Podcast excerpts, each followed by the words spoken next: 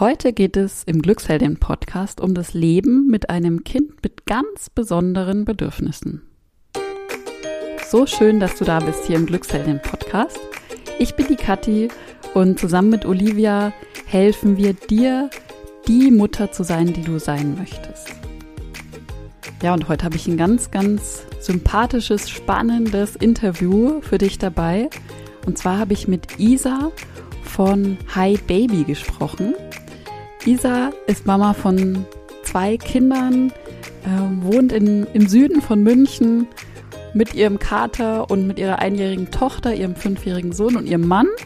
Und in ihrem Podcast geht es darum, Frauen zu bestärken und das Mama-Sein neu und modern zu denken. Und seit der Autismusdiagnose ihres Sohnes ist ähm, auch genau das zentraler Aspekt ihres Podcasts geworden, nämlich das Thema Inklusion und Autismus. Und ich habe mit Isa darüber gesprochen, was sich für Isa verändert hat, seitdem sie Mutter ist, welche besonderen Bedürfnisse ihr Sohn hat und was das für sie als Mutter bedeutet und was sie auch am Mama-Sein immer, immer wieder fordert und wie sie für sich einen Ausgleich findet und warum es für sie auch so wichtig ist, sich Hilfe und Unterstützung zu holen. Und Isa hat auch noch einen Top-Tipp für jede Mutter dabei. Es lohnt sich absolut, dieses Gespräch dir anzuhören. Und jetzt ganz viel Spaß mit dieser Episode. Super. ja, hi, liebe Isa. Ähm, Hallo. Vielen Dank, dass du da bist. Und Isa, sag doch gerne ein paar Sätze zu dir. Wer bist du? Was machst du? Wo bist du vielleicht auch gerade? Ja, super gern. Also erstmal vielen Dank für die Einladung. Ich habe mich total gefreut. Ihr seid so, ihr seid so aktuell, ist halt, äh, würde ich mal sagen, seit ich Mama bin, so das Lebensthema Resilienz. Mhm, also absolut. Ja, ja, passt voll gut. Mhm, wer ist Isa? Also ich würde sagen, ich bin eine chaotische, kreative, lebenslustige Frau. Ich mache meistens fünf Dinge gleichzeitig, deswegen mhm. auch so chaotisch. Ne? Ich denke immer, nach außen muss ich völlig crazy wirken und so chaotisch. So, was macht sie denn alles und wie macht sie das und wie funktioniert das überhaupt? Aber für mich in meinem System ergibt es immer alles so Sinn. Ich habe zwei mhm. Kinder. Mein Sohn ist fünf, meine Tochter ist eineinhalb. Und wie mhm. du wahrscheinlich jetzt schon im Intro gesagt hast, ähm, ich mache den Hi Baby der Mama Podcast und den habe ich so, eigentlich hat das auch alles angefangen mit der Schwangerschaft mit meinem Sohn, weil ich damals mhm. so dachte, wow, okay, was ist denn hier los? Was ist denn mit meinem Leben plötzlich passiert? Und ich hätte so gerne eine, ja. eine beste Freundin gehabt, mit der ich über all das sprechen konnte. Aber ich war so die erste im Freundeskreis. Und weil ich hauptberuflich Podcasterin davor war, habe ich mir dann gedacht, komm, ich mache einfach einen Podcast übers Mama sein, beziehungsweise zuerst mhm. über die Schwangerschaft, jetzt übers Mama sein und inzwischen mhm. äh, genau mache ich das hauptberuflich und man kann mich jeden Sonntag in einer neuen Hi Baby Folge hören, wie ich eben über dieses chaotische, wilde, verrückte, schöne Mama Leben spreche, wo ich auch immer sag, ne, so ich bin so immer so zwischen überglücklich und dem kompletten Nervenzusammenbruch. Mhm. genau, zwischen diesen zwei Polen irgendwo unterwegs. Genau. Ja, ja, kann ich gut nachvollziehen. Du hast es ja gerade schon gesagt, so, boah, was ist denn hier los, hast du dir gedacht? Was ist denn jetzt hier passiert, irgendwie mit meinem Leben? Was ist es denn, was sich für dich so, so verändert hat? Es ging ja schon in der Schwangerschaft los, gell? Und danach, genau. also was, wie würdest du das beschreiben? Ich denke, ähm, dass, dass der größte Faktor ist so dieser Autonomieverlust der mhm. mir erstmal zu schaffen gemacht hat. So, du bist plötzlich einfach Brutstätte von so einem Baby und dann ja. werden Dinge mit dir gemacht und über dich entschieden und über deinen Körper entschieden. Und das war schon mal für mich so die erste heftige Erfahrung. Zum Beispiel war das immer so ein Thema für mich, Blut abgenommen zu bekommen. Ich mhm. hatte Riesenpanik vorm Blut abnehmen. Und plötzlich war das so, ja, setzen Sie sich mal hier kurz im Anmeldezimmer vom Frauenarzt wir, neben ja. die Schlange, wo die ganzen Frauen stehen und warten, um sich anzumelden, machen Sie mal den Ärmel hoch, wir nehmen jetzt erstmal Blut ab. Und das war schon, da, mhm. da ging es gleich los. Ich dachte ja. mir, ey, stopp mal, was?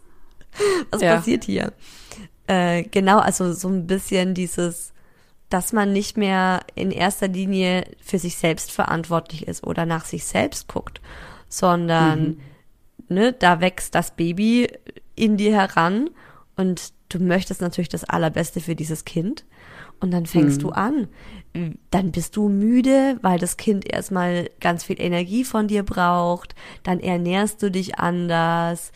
Dann ja. kannst du nicht mehr so gut äh, in deinem Körper dich bewegen wie davor. Also das war so das, wo ich schon dachte, wow, was ist denn hier los, ne? So, mhm. dir wird einfach ganz, ganz viel von deiner Eigenständigkeit genommen. Ja, ja, und was ich auch so krass fand, ich weiß nicht, ob es dir auch so ging in der Schwangerschaft, dass ja jeder so eine Meinung zu dieser Schwangerschaft hat irgendwie. Also ja. mir ging es ganz oft so, dass Leute entweder gesagt haben, teilweise am gleichen Tag, der Bauch ist aber noch klein oder der Bauch ist aber schon groß. Und welche Woche ist das jetzt? Also immer so dieses, ja. diese Beurteilung. Ne? Ja. Wie, wie passt es jetzt alles oder passt es nicht? Und da sage ich mal meine Meinung dazu. Du bist auch plötzlich so ein Objekt und Menschen fassen auch ungefragt dich einfach an. Also ja. fassen da mhm. deinen Bauch an, ne? Das ist ja auch in erster Linie also ganz oft auch was Schönes. Ne? Es gab aber auch ja. so manche Momente, wo ich dann dachte, hey, stopp mal. Oder mhm. das ist ja dann, also wenn du dann Mama bist, also dann geht's ja erst richtig los. Ja. Ich, ich musste so lachen, weil ich eben den Podcast zuerst für die Schwangerschaft aufgenommen habe und es war erstmal nur ein Schwangerschaftspodcast. Mhm. Und ich dachte mir, ja, und dann ist ja das Kind da und dann ist ja alles in Ordnung. Ja. und dann ging's ja erst so richtig los. Oh, ja. Und dann ist ja. ja auch so, plötzlich ist dein Busen einfach nicht mehr so, ne, dein Busen, irgendwas, wo du mhm. vielleicht, äh, was dich als Frau definiert, wo du sexy dann irgendwie bist oder dir schöne mhm. Unterwäsche anziehst, sondern du streckst den einfach immer und überall raus und fütterst damit dein Kind, ne, so, es ja, war mir plötzlich ja. egal, mitten in der Fußgängerzone, in der U-Bahn, jeder sieht plötzlich deinen Nippel, aber es ist was mhm. völlig anderes, weil es ist so, ja, die stillt ja ihr Kind, das ist ja die Mama. Ja, ja. Ja, krass. Also es verändert sich wahnsinnig viel, ne? Kann man so ja. zusammenfassend mhm. sagen. Und das Die Frage ist so, was verändert sich nicht, ne? Also was ja. verändert sich nicht? Ja, ja, absolut. Und du hast ja vorhin schon gesagt, du hast zwei Kinder. Genau. Und ähm, bei dir im Podcast, dein Sohn ist ja der Mucki, gell? Habe ich ja so gehört. Also so, so sagst du zu ihm im Podcast. Ähm, und wir sprechen ja auch über Kinder mit besonderen Bedürfnissen heute. Welche besonderen Bedürfnisse hat denn dein Mucki? Ja, also das finde ich eine ganz schöne Frage. Weil ich finde, dass so das Bedürfnis, ich musste da erstmal selbst drüber nachdenken und die mhm. Frage hat mir schon voll gut getan, ehrlich gesagt. Mhm. Cool. Man muss dazu sagen, mein Sohn, der kleine Mucki, wie ich ihn eben schon seit der Schwangerschaft nenne. Und ich finde es einfach auch wichtig, ähm, ja, aus ja, Privatsphäre gründen, nicht mhm. seinen echten Namen zu nennen, auch nicht ja. meinen echten Namen. Das finde ich auch einfach, möchte ich ihm einfach so ein bisschen Schutz geben, um eben auch die mhm. Möglichkeit zu haben, offen über diese Themen zu sprechen, die mich mhm. bewegen. Äh, der war einfach schon der war schon immer besonders. Der war schon immer einfach mhm. anders, wie die, wie die meisten Kinder, wie eigentlich wie alle Kinder in meinem Umfeld, in der Krabbelgruppe, dann später in der Kita und im Kindergarten. Ich habe immer, ich war immer auf der Suche, was ist mhm. mit meinem Kind? Und jetzt hat das Kind endlich einen Namen. Unser Sohn ist Autist. Das wissen mhm. wir jetzt äh, tatsächlich erst seit ein paar Monaten hochoffiziell.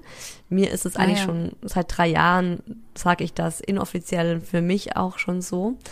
Und mhm. ähm, er ist also damit einhergehend, ähm, ist es, ich weiß jetzt auch nicht, ne, es ist immer so schwierig, weil bei Autismus hat man immer so ähm, Stereotype im Kopf oder hm. Einfach so bestimmte Dinge, so viele denken vielleicht auch an den Film Rain Man oder äh, stellen sich ja. auch bei Autisten vor, es ist so das ganz ruhige, in sich gekehrte Kind, das hm. in seiner Welt lebt und nicht auf Kontakt reagiert.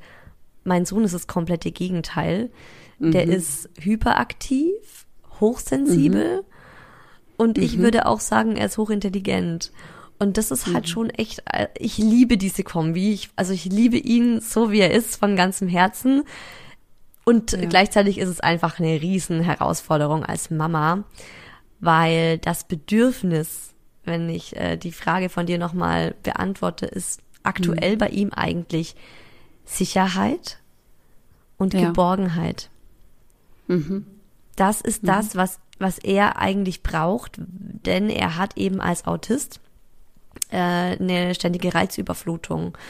Und die nimmt jetzt in seinem Alter gerade auch noch exponentiell zu, weil die Kinder zwischen, dem, zwischen drei, vier und fünf nochmal so viel mehr in der Wahrnehmung, also da macht, da tut sich neuronal nochmal so viel und der mhm. Wahrnehmungskreis, so, von dem ein Kleinkind hat vielleicht so, ne, so zwei, drei Meter von Dingen, die es wahrnehmen kann, der vergrößert sich plötzlich und dann gehen plötzlich auf meinen Sohn, ich glaube, 30.000 Reize in einer Minute ein, die er nicht filtern kann. Und es überfordert ihn. Mhm. Und diese Welt ist einfach für ihn extrem chaotisch, extrem beängstigend, extrem überfordernd. Und was er eigentlich braucht, ist so, hey, jemand, der sagt, okay, komm her. Ich, ja, äh, ja ich helfe dir jetzt. Also das ist ja auch so, äh, für ihn ganz schwierig, sich selbst zu regulieren. Das kann er noch nicht mhm. so. Also Selbstregulierung ähm, ist schwierig, Impulskontrolle ist schwierig. Und sowas übernehmen dann alles für ihn gerade ich. Das heißt, ich muss ständig für ihn mitdenken und überlegen und was ist auch heraus in die Zukunft herausdenken, ne? wenn wir das jetzt machen, was passiert mhm. dann, wie kann er dann reagieren? Und äh, dann sind bei mir eigentlich auch so 30.000 Ideen, Gedanken, Ängste und Sorgen aktiv, um ihn eigentlich bestmöglich zu begleiten. Ja, ja, krass. Ähm, wie, wie kann man das machen? Also hört sich jetzt blöd an die Frage vielleicht, aber wie, wie kannst du als Mama von ihm, du hast ja auch am Anfang gesagt, du bist eher so eigentlich die Chaotin, ne? so die, die halt 50.000 Sachen gleichzeitig macht und tausend Dinge im Kopf hast. Wie, wie kannst du das im Alltag umsetzen? Ja, Kathi, das ist eine gute Frage. ich bin immer noch am Lernen. Es ist ja auch ja. wirklich so, also man wird da ja halt auch einfach hineingeworfen. Ne? Du bekommst das mhm. Kind, das du, das du bekommst. Mhm. Und dann musst du halt klarkommen. Ich denke ja. auch ganz oft, ich werde es oft gefragt, wie schaffst du das? Ne? So, mhm. Und ich sag halt, ich muss. Ja.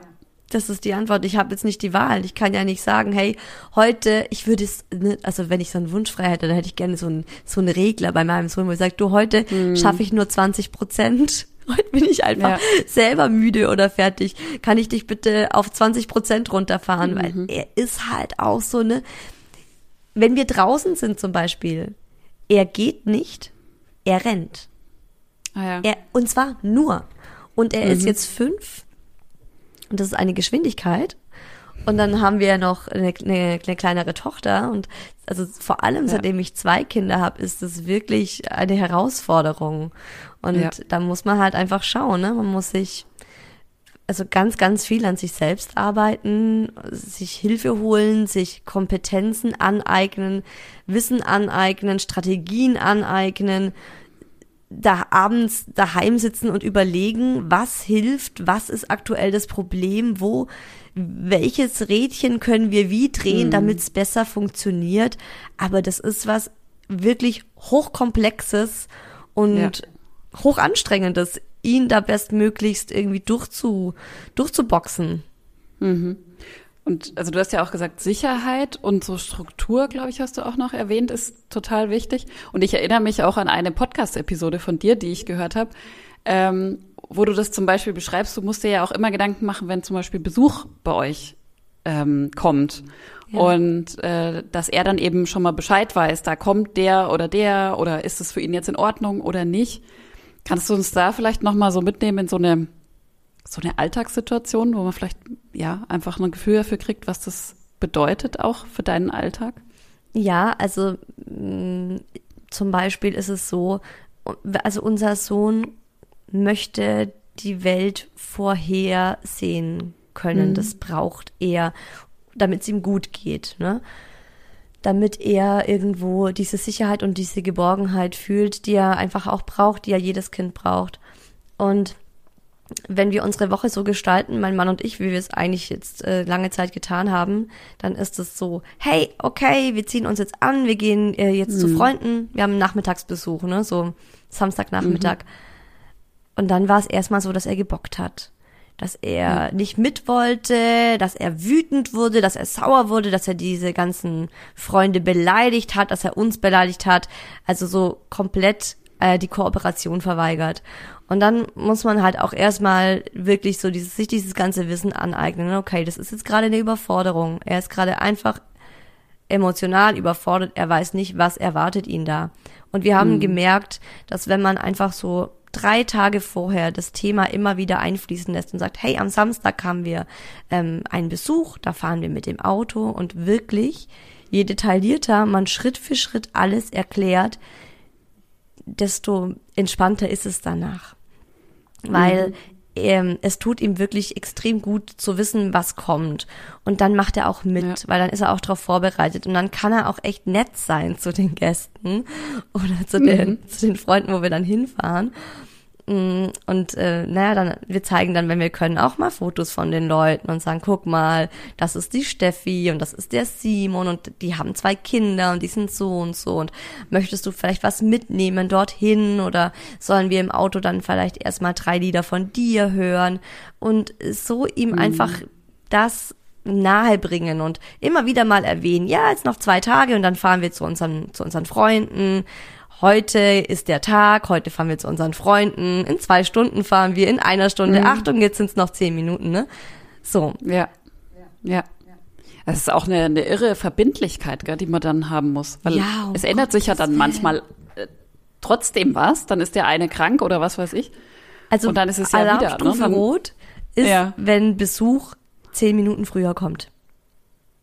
Alarmstufe ah, ja, okay. rot oder fünf Minuten. Das ist für ihn so, weil er liebt es zum Beispiel auch, äh, er kann die Uhr schon lesen und er will dann auch immer eine genaue Uhrzeit. Und er mhm. liebt es. Ne? Wenn ich ihm das geben kann, das ist super für ihn. Wenn die Leute zu spät kommen, ist es nicht so schlimm.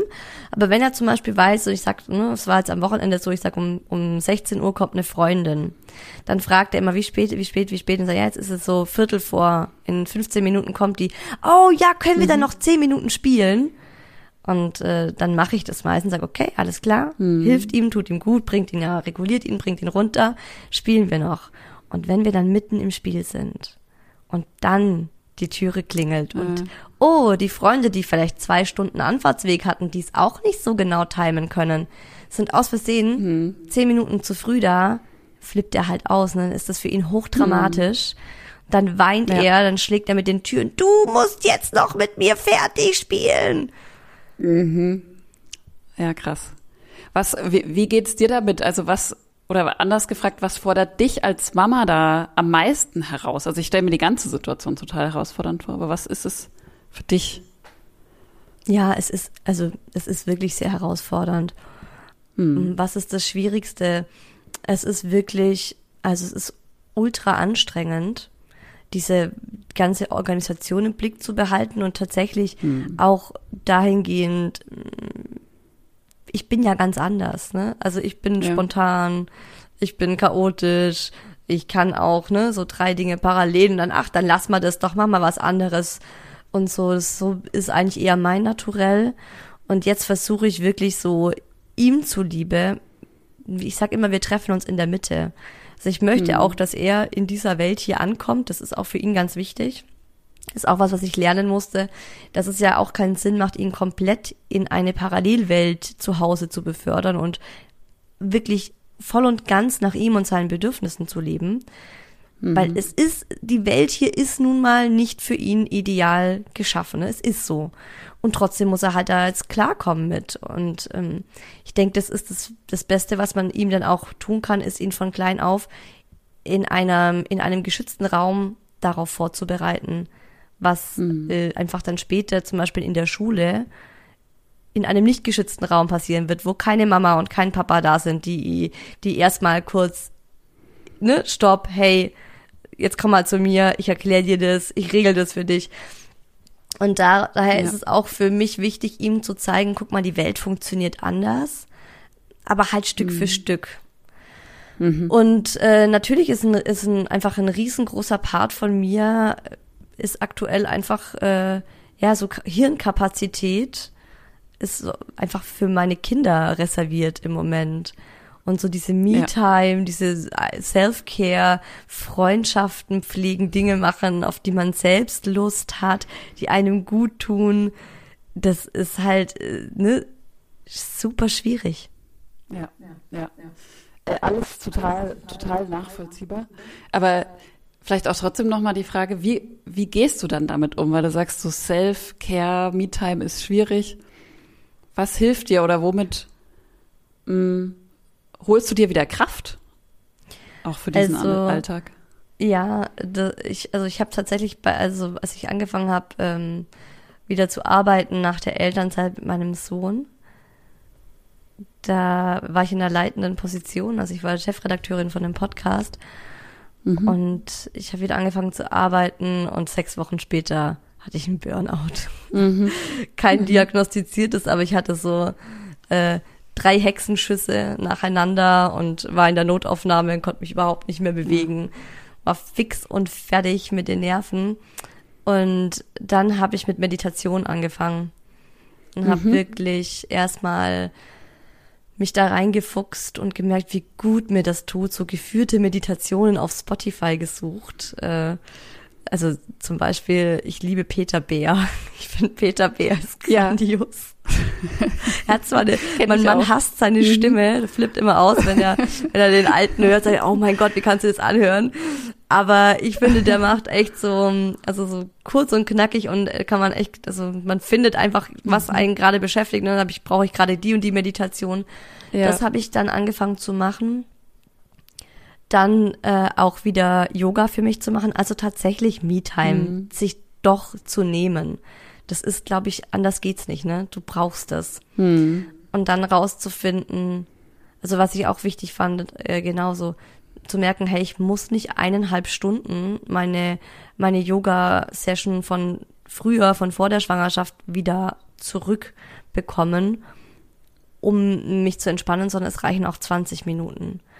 Also ja. sich da auch anzupassen. Oder ich, ich mache jetzt nicht eineinhalb Stunden Yoga und danach 20 Minuten Meditation, ja, äh, geht nicht. Mhm. Das sind zwei Stunden weg. Aber ich mache vielleicht 20 Minuten Sport und danach nochmal äh, 10 Minuten so eine kurze Meditation. Und mhm. da dann auch die eigene Erwartungshaltung runterzuschrauben. Ich finde, das ist auch so ein Knackpunkt. Ich habe jetzt auch immer wieder mal mir so am Wochenende mal zwei Stunden für mich genommen mhm. und bin in den Café gegangen und habe gelesen. Das ist auch sowas für mich. So, ich, ja, mhm. ich, ich, lese einfach so Romane und bin dann so voll in einer anderen Welt und kann so richtig alles mhm. vergessen. Und dann kam ich zurück und dachte immer so, Mann, warum bin ich nicht tiefenentspannt? Verdammt nochmal. Ich habe doch jetzt zwei Stunden im Café gesessen und gelesen. Ne? Mhm. Und dann auch so die eigene Erwartungshaltung mal ein bisschen realistischer zu gestalten und zu sagen, naja, es sind jetzt zwei Stunden, das wird mich nicht komplett resetten, aber in den zwei Stunden lasse ich es mir jetzt gut gehen irgendwie. Ja, ja, mega wichtiger Punkt, finde ich auch. Also das erlebe ich tatsächlich auch bei den Mamas, die zu uns kommen, auch immer wieder. So diese Erwartungshaltung, ich mache jetzt einmal was oder ich meditiere jetzt vielleicht ein paar Mal und dann muss es, muss es mir doch wieder gut gehen. Das ist ja auch so diese Verzweiflung, ne? dahinter mhm. steht so, ich will jetzt irgendwie, dass sich was ändert. Und ich glaube, die, die Regelmäßigkeit macht's halt. Immer wieder so kleine Päuschen einbauen, immer wieder mal in deinen Café gehen und was lesen. Ja. Immer wieder mal zehn Minuten meditieren. Ja, es ist, ja. das ist so wichtig. Genau, weil dann kommt's, glaube ich, auch gar nicht so zu diesen Spitzen im Alltag die ja. halt auch automatisch kommen, wenn man ähm, immer mehr aus dem Gleichgewicht gerät als Mama und das kenne ich auch. Ne? Man mhm. kommt dann irgendwie in so einen Sog, in so einen Automatismus und dann denkt man, ach, heute, heute schaffe ich es nicht mit dem Sport, heute lasse ich es mal ausfallen. Und dann irgendwann denkt man so, oh scheiße, ich habe vor drei Wochen zum letzten Mal Sport äh, vor der Arbeit mhm. gemacht. Äh, und irgendwie bin ich gerade richtig, ne, so im schlechten mentalen Zustand. Und dann darf man sich halt auch nicht drüber wundern, wenn man mit den Kindern nur noch am Schimpfen ist und nicht mehr die Mama ist, die man halt eigentlich gerne sein möchte. Ja, das ist immer wie so ein Seiltanz, ne? Immer so, äh, ja, ähm, wieder so Erholung mit einbauen, dann aber wieder, man gibt ja auch unheimlich viel, dann muss man sich auch mal wieder Zeit für sich nehmen. Also es ist immer so ein, ich finde so, und es ist ja, glaube ich, lebenslang als Mama so. Also ja, ich glaube, das Thema glaub auch. Ja, ja. Werden also wir immer ist haben. einfach so das, das Leben generell. Ich, ich denke mir auch immer, also hab jetzt, ich habe mich neulich auch in der Podcast-Folge, habe ich dich auch gefragt, so, wann wird das endlich besser? Mhm. Die Antwort war halt so, ne, wenn du nichts an dir und deiner Einstellung änderst, dann wird es nie besser. Ja. Ja, ja, es ist auch oft ganz viel Akzeptanz, glaube ich. Also das ist mhm. immer bei uns auch im, im Kurs so ein, ähm, ein Resilienzschlüssel für die Mütter ist Akzeptanz und dann auch mal gerade sowas, warum bin ich denn jetzt nicht entspannt? So ein Scheiß hier, ich habe doch jetzt zwei Stunden hier gelesen. Irgendwann das einfach so hinzu, hinnehmen zu können, ohne zu resignieren, aber so diese Akzeptanz, okay, dann ist es jetzt halt so. Mhm. Dann bin ich halt jetzt nicht ganz so entspannt, wie ich mir das jetzt vielleicht vorgestellt hätte vorher. Aber es ist okay. Ja, total ja. wichtig. Mhm. Finde ich auch mhm. total wichtig. Also bei ja. mir ist auch ein, ein Punkt, ein, ein, wichtiger Punkt, dass ich mir auch Hilfe von außen gesucht habe. Also ich mhm. hatte dann tatsächlich, also als unsere Tochter auf die Welt kam und wir mit einem drei Monate alten Baby und einem autistischen Jungen umgezogen mhm. sind, mhm. waren wir hier in der neuen Wohnung und ich dachte mir so, wow, also ich bin so krass im Stress, beziehungsweise das, ich habe das gar nicht so bewusst gedacht. Ich habe plötzlich Atemnot bekommen. In stressigen Momenten konnte ja. ich nicht mehr richtig atmen. Mhm. Dann bin ich zum Hausarzt und meinte so irgendwie, ich krieg nicht mehr mhm. richtig Luft. Und äh, dann haben die halt so ein paar Fragen gestellt und dann ist mir selbst relativ schnell klar geworden, okay, das ist psychosomatisch. Ja. Und dann habe ich eine, eine, Therapie begonnen und war, äh, habe mir einfach eine Therapeutin gesucht, und ich fand das auch so einen krassen Schlüsselmoment, wirklich sich zu sagen, ja, jetzt hole ich mir halt mal Unterstützung und jetzt gucke mhm. ich einfach mal, weil die mir auch so viele so wertvolle Tipps gegeben hat. Also so Sachen, die ich jetzt gerade aufgezählt habe, die habe ich alle mit ihr zusammen mhm. erarbeitet mhm. oder die hat sie mir ja. alle aufgezeigt. Und das ist ja. auch was, wo ich auch so dankbar dafür bin, dass ich mich getraut habe, das zu machen und nicht mir zu denken so, ja, aber ich bin doch nicht, ne, ich, ich gehöre doch nicht in die Klapse. Das ist ja, das ist, ich mhm. merke das selbst jetzt noch bei mir, wenn ich da hingehe, ne, dass man so sich ein bisschen schämt, wenn man da in die Tür reingeht und sich so denkt, oh, hoffentlich sieht mich mm. jetzt mhm. niemand, der mich kennt, äh, weil die denken dann, huh, die Isa, die geht zum Psychodoktor.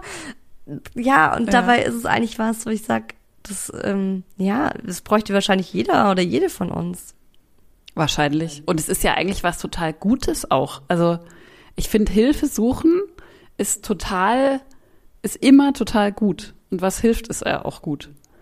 Aber ja, es ist, es ist trotz allem noch ähm, irgendwo ein Tabuthema. Also äh, wir merken es tatsächlich auch, wenn wir ähm, manchmal Kundinnen von uns fragen, ob die uns eine Kundenstimme geben, also irgendwas über den Kurs erzählen, sind die allerwenigsten, die mit Namen dastehen wollen oder auch, also eigentlich keiner fast, mit Foto mhm. weil das immer noch so schambesetzt ist. Ne? So, ich habe mir da helfen lassen als Mutter.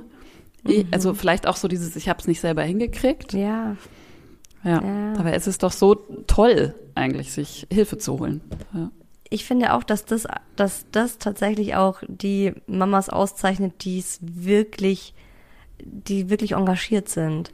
Also ich glaube, dass es bei vielen so ist, dass sie sich denken so, ja, ähm, zum Beispiel, ich mache jetzt mal ein Beispiel so, ja, mein Gott, ab und zu rutscht mir halt die Hand aus. Ne? Da bin mhm. ich halt mhm. einfach so gestresst von meinem Kind. Passiert, passiert doch überall. Ne? Und dann gibt's aber die Mütter, die sagen, mir ist jetzt zwei, dreimal die Hand ausgerutscht bei meinem Kind und ich möchte das nicht. Und deswegen werde mhm. ich jetzt mhm. aktiv und fange an, an mir zu arbeiten. Als Beispiel ja. jetzt mal. Aber es muss ja nicht so was Krasses sein. Es kann auch einfach sein, hey, ich würde gerne wieder mehr äh, in meine Mitte kommen und wieder einfach, äh, ja, mein Leben so durchrocken, wie ich es mir eigentlich vorgestellt habe. Und das mhm. sind halt die Frauen, die dann auch sagen, okay, ich will das, ich will es hinkriegen. Ne? Das ist eigentlich ein Zeichen davon, dass die so richtig engagiert sind. So, wenn eine ja. Mama gar nichts macht, ich finde, das ist schon eher sowas, wo man aufhorchen sollte. So, wie mhm. du hast noch nie Hilfe in Anspruch genommen, du hast noch nie gestruggelt. So, das, das würde, finde ich tatsächlich äh, eher befremdlich. Ja, ja. Ich glaube auch tatsächlich, ich habe das auch mal irgendwann in einer Podcast-Episode erzählt, das gibt's gar nicht, dass eine Mutter ähm, sagt, keine Ahnung, mein Kind schläft immer durch, das ist immer alles super, ähm, bei uns läuft alles immer, also für mich ist das immer so dieses Bild, ich laufe mit meinem Kind äh, lachend über so eine Blumenwiese. Ja. Ich glaube, das, das gibt's nicht immer. Diese Momente mhm. gibt's schon, das ist ja, also zum Glück, ähm, aber so ist das Leben halt nicht. Ja, ich glaube, da das ist halt auch nochmal ein wichtiger dazu. Faktor, mhm. dass man sich das bewusst macht. Es hilft ja. mir manchmal auch, so, dass ja. es nicht, ähm, sich nicht so allein zu fühlen. Ja, ja, total. Ja, welchen Tipp, wir sind ja jetzt gerade so mitten im Gespräch, ähm, würdest du denn gerne so den Mamas, die jetzt zuhören, noch mitgeben aus dieser ganzen, wir haben jetzt ein bisschen über deine Geschichte gehört, über deine Kinder gehört. Was ist so ein Tipp für, für die Mütter da draußen? Hm, boah, ist immer so schwierig, ne? Wenn man sagt, ja. einen einzigen. Also was für mich ein großer Gamechanger war und was ich auch, ähm, ich habe auch, also durch meinen Podcast habe ich eine recht große Community an Mamas mhm. und was ich da auch ganz oft von Mamas als Feedback bekomme, ist, dass es ja in unserer Gesellschaft so verpönt ist, Hilfe anzunehmen. Mhm. Und dass viele Mamas auch generell so eine schlechte Beziehung zu ihrer Schwiegermutter haben, zur Oma, zur väterlichen Oma sozusagen. Und das war bei mir so ein, äh, wirklich, hat ganz, ganz viel Entspannung reingebracht, wo ich dann auch wirklich zu mir gesagt habe, ja, ich frag nach Hilfe, ich äh, ruf mal die Omas an oder einfach im Familien- oder im Bekanntenkreis und sag, hey Leute, könnt ihr mal aushelfen? Weil wir haben eigentlich dieses Bild im Kopf, dass wir es alleine hinkriegen müssen. Mhm. Also nach dem Motto, ja, die anderen kriegen es ja auch alle hin. Ich, ich habe die Freundin und ich habe die Freundin, ich habe die Freundin. Mhm. Zum einen war es bei mir so, ich hatte immer den Fokus auf den Freundinnen, die es vermeintlich besser packen wie ich. Mhm. Wen ich aber gar nicht auf dem Fokus hatte, waren die vielen, vielen, vielen Mamas im Kindergarten, die meistens selber gar nicht ihr Kind abgeholt haben, weil ihre eigenen Mamas kamen. Sprich, mhm. in meiner Umgebung gab es ja. so viele Mütter, die ja. einfach ganz fest eingebunden ihre eigenen Eltern mhm. in der Kinderbetreuung hatten. Das ist mir aber nie aufgefallen, weil es waren halt so zufällig ja. nicht meine Freundinnen. Und dass man da einfach lernt, sich davon zu befreien, dass das, ein, wie du vorhin schon gut gesagt hast, so eine Art Scheitern ist, sondern eher ein Zeichen von, mhm. hey, ich achte auf mich. Und bei mir war das eben auch so, als ich am Anfang so viel auch nach Hilfe gefragt habe, bei den, bei meinen Familienangehörigen, habe ich auch öfter mal den Spruch so zu hören bekommen, ja, Isa, wir mussten das damals alles alleine machen, ne? Ja. So. Also mhm. ich hatte, also ich wäre froh gewesen und ich komme jetzt zu dir, weil ich wäre froh gewesen, ich hätte eine Oma gehabt, die wäre so oft gekommen wie ich. Mhm. Und da musste ich auch, also das war auch was, was bei mir irgendwie tief saß. Ja. Und ich habe da zwei Dinge für mich mit der Zeit rausgefunden. Zum einen, nein, meine Mama hatte garantiert nicht mein Stresslevel, das ich hatte. Mhm. Meine Mama war die ersten zehn Jahre mit beiden Kindern zu Hause ja. Und hat gar nicht gearbeitet. Mhm. Das kann man also so gar nicht vergleichen. Ja also also ne und dahingehend auch noch, ich meine, jetzt wo wir die Diagnose haben, wo klar ist, okay, das Kind hatte wirklich schon als Baby eine Regulationsstörung, ne? Der der mhm. war von Anfang an extrem anstrengend. Jetzt sagt es niemand mehr zu mir. Aber es braucht erst eine ja. Diagnose oder was? Ja. Also was soll das denn? Es ist doch individuell. Jeder Mensch hat doch sein eigenes Stresslevel und wenn jemand um Hilfe bitte, dann ist es einfach das Zeichen, ob da jetzt eine Diagnose dahinter steht, ob die Mama ja. jetzt einen Burnout hat oder nicht. Und da komme ich zu meinem zweiten Punkt, der mir da klar wurde. Und den hat mir tatsächlich meine Therapeutin gesagt, mhm. wo es auch um das Thema ging. Und da meinte sie zu mir, ja, aber warum muss es uns denn genauso schlecht gehen? Also ist es denn mhm. unsere, unser Erstreben, dass wir immer am Limit sind? Hm. Wieso ja. ist denn das die Messlatte? Sollten wir nicht die Messlatte so hinsetzen, dass wir sagen, wir gönnen uns das? Ja. So, die, hieß immer, die Isa macht sich ja echt leicht, die ruft ständig die Großeltern an. Und dann oh. hat eben die ja. Therapeutin gemeint, ja, und warum sollte man sich's nicht leicht machen? Sollte man sich's denn einfach schwer machen? schwer machen? Ja. Hm. Und sie hat das so umgedreht in meinem Kopf und dann mhm. dachte ich mir plötzlich so, ja, sie hat recht. Ja, ja. So ist es. Und ich glaube, ja, da waren jetzt ganz viele tolle Punkte drin, fand ich. Also einmal so das Thema Verantwortung abgeben ähm, und eben dieses, ich kann mir Hilfe holen und genau dazu wollte ich vorhin auch noch sagen, meine Erfahrung ist damit auch, ähm, klar kommen so blöde Bemerkungen, aber ganz oft gibt's auch wirklich Leute im Umfeld, die helfen wollen. Mhm. Wenn man so ganz konkret fragt, du könntest du vielleicht irgendwie, keine Ahnung, irgendein Beispiel, mir das und das vom Einkauf mitbringen. Ich habe es noch nie erlebt, dass jemand in so einem Fall sagt, nee, sag mal, du machst dir es aber leicht, ne? Also mhm. nee. Sondern ja. die Leute, eigentlich freuen sich die meisten Menschen, wenn sie helfen können. Ja. Wenn man eben sagt, du, ich schaff's nicht, kannst du mir da bitte helfen? Es ist ja, ja, auch was Schönes für Menschen, gebraucht zu werden. Ja, genau. Und ich glaube, also, dieses Bedürfnis haben die meisten Menschen. Ja, ja. ich finde gerade so die Älteren oder wenn man jetzt so alleinstehende mhm. Frauen so ab 60 ja. sich mal anschaut, wenn man denen mhm. plötzlich so die eine Aufgabe gibt und ihnen vielleicht auch Nachbarinnen einfach und sagt, hey, boah, du könntest mir total helfen, ich wäre dir so dankbar, dann haben die auch wieder ne so, wow, ich da ist mhm. jemand, mhm und ich kann dieser Person einfach mit einer Kleinigkeit, für mich ist es eine Kleinigkeit und für die Person ist es vielleicht wirklich so gerade, ne, so das Zünglein an der Waage, dass sie nicht in irgendeinen Burnout rutscht.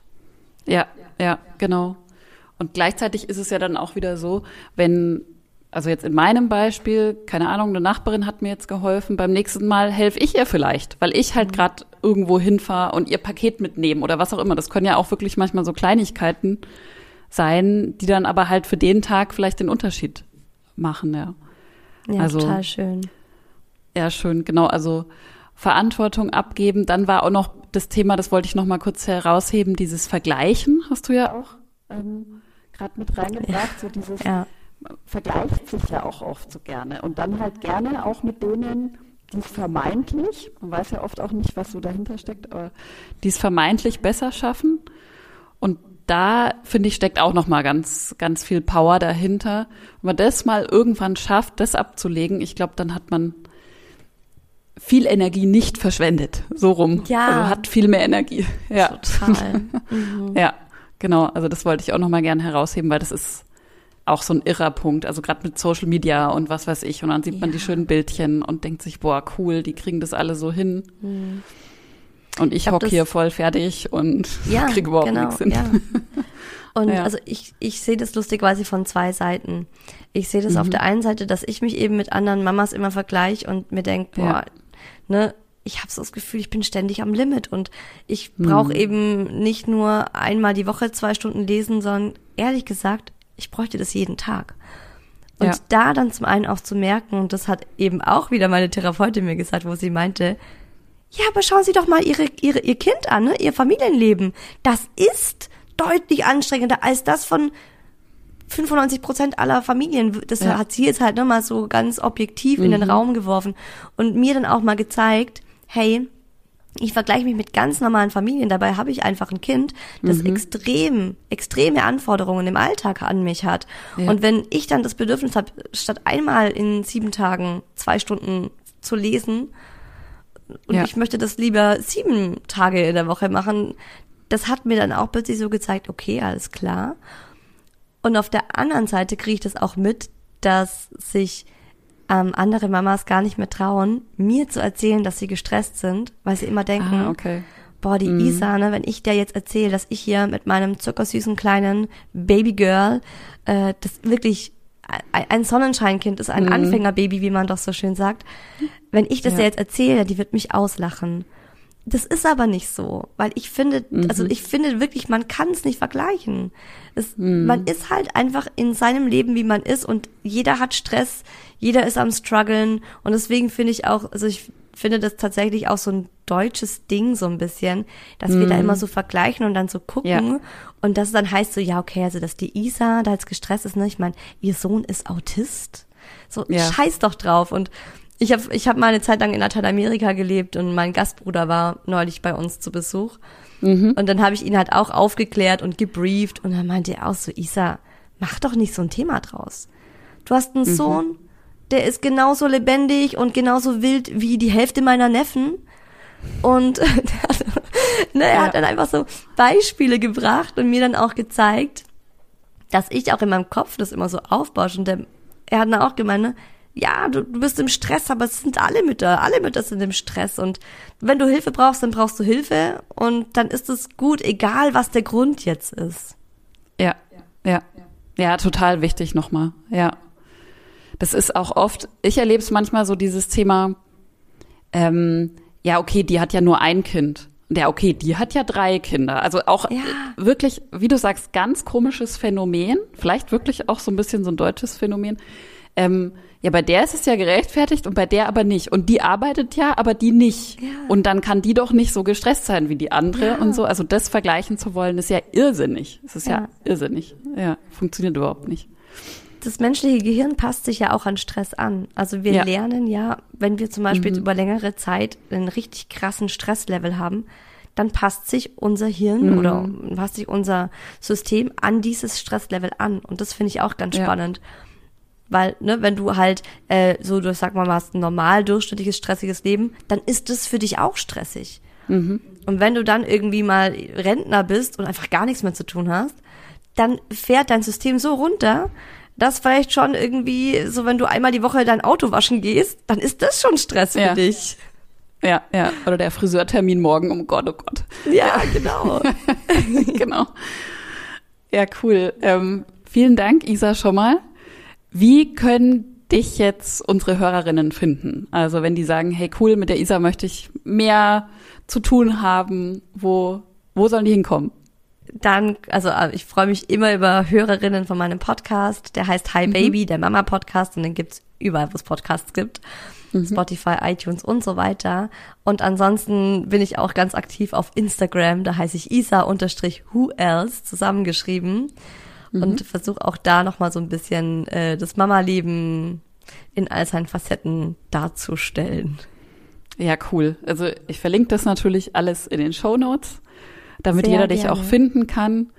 Und ja, ich fand es ein total aufschlussreiches, total ähm, spannendes Gespräch, total sympathisch. Vielen Dank dir, Isa. Danke dir, Kathi, dass ich da sein durfte. Schön, dass du dabei warst und vielen lieben Dank fürs Zuhören, fürs Unterstützen, fürs Weiterempfehlen und gerne auch für eine 5-Sterne-Bewertung bei iTunes oder bei Spotify. Mm, Denn das hilft uns einfach, dass noch mehr Mütter uns finden können und ja, sich hier Tipps und Tricks für den Alltag holen können. Jetzt wünsche ich dir, egal wo du bist, einen wunder wunderschönen Tag, einen schönen Abend, ähm, eine gute Nacht und bis bald, deine Kathi von Glücksheldin.